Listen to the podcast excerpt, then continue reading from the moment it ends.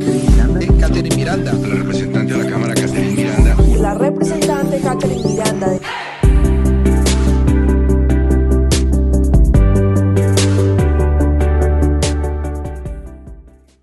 Mire que históricamente, digamos, y en las pasadas eh, protestas que hubo, nosotros fuimos bastante críticos del rol que jugó la fuerza pública en contener, por ejemplo, las manifestaciones, donde claramente hubo violaciones a los derechos humanos y eso es innegable a la luz de cualquier persona en este mundo.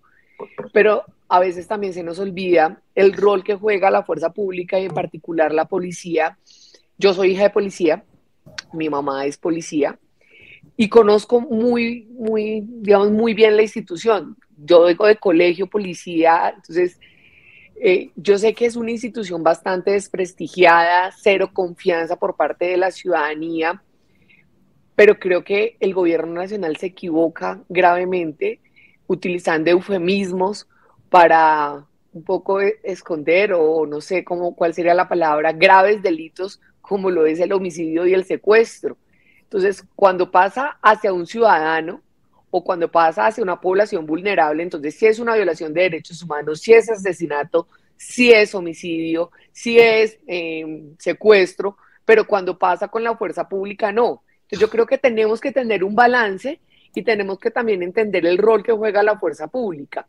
Yo aprovecho una cuña chiquitica, por eso quería hablar de primeras, y es que como conozco realmente lo que pasa al interior de la policía, yo quiero que el país tiene que dar una discusión y es que se le pide mucho a la policía que respete los derechos humanos, que tengan educación en derechos humanos, que, bueno, 20 mil cosas, pero no hablamos y como ellos no pueden hablar porque ellos no pueden protestar, ellos no pueden decir absolutamente nada, yo quiero hablar de las enormes desigualdades que hay en el interior de la Policía Nacional.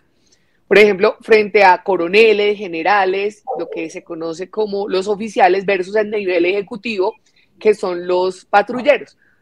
Eh, hoy en día existen diferentes primas, por ejemplo, alrededor de seis primas eh, que reciben los oficiales. Por ejemplo, hay, una, hay, hay primas como la prima de orden público, donde un oficial, o sea, un general recibe el 25% versus un patrullero que solamente recibe el 15% pero con el agravante de que el, digamos, el, el general, por ejemplo, eso constituye asignación de retiro. Quiere decir que ese bono que se le da, esa prima que se le da al final, eh, cuando se vaya a pensionar, le acumula en el, eh, para su pensión, cosa diferente que pasa con los patrulleros. Y así hay muchísimas primas. Por ejemplo, hay una prima de riesgo, y es cuando usted se tiene que ir a un lugar apartado del país.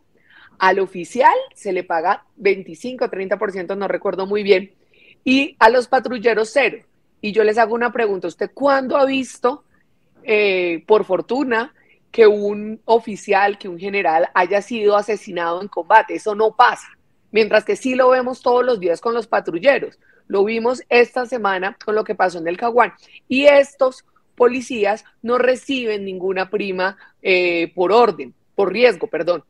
Entonces, eh, así podemos hablar de los subsidios a la vivienda, el acceso a los colegios, a los clubes, a los clubes que ellos tienen.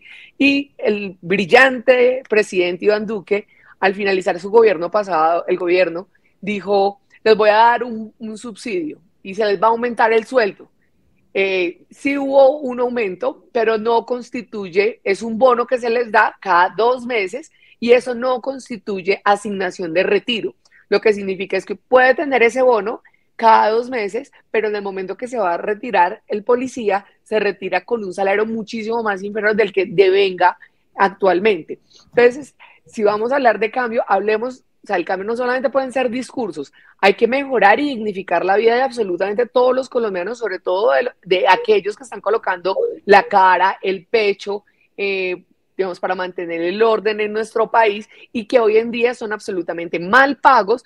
Eh, hay una discriminación absoluta al interior de la policía y creo que es una discusión que vale la pena dar. Hoy yo tengo una proposición para que en el plan de desarrollo, paulatinamente, yo entiendo que esto tiene un impacto fiscal grande, yo lo he hablado con mi ministro Campo, que es mi ministro porque yo soy presidenta de las comisiones económicas, yo entiendo el impacto fiscal que tiene, pero no podemos simplemente quedarnos en discursos. Tenemos que de verdad avanzar en eliminar esas desigualdades, tratar de equilibrar un poquito la cancha y que de verdad estas personas que están colocando el pecho, que hoy están siendo humilladas, están siendo maltratadas, eh, de verdad merezcan una, una retribución económica por lo menos decente frente a lo que hacen. Y claro que también tengo muchísimos reparos frente al tema de los derechos humanos. Claro que también tengo reparos enormes frente a cómo han actuado en el momento de las protestas sociales, pero tampoco se nos puede olvidar que por lo menos en lugares apartados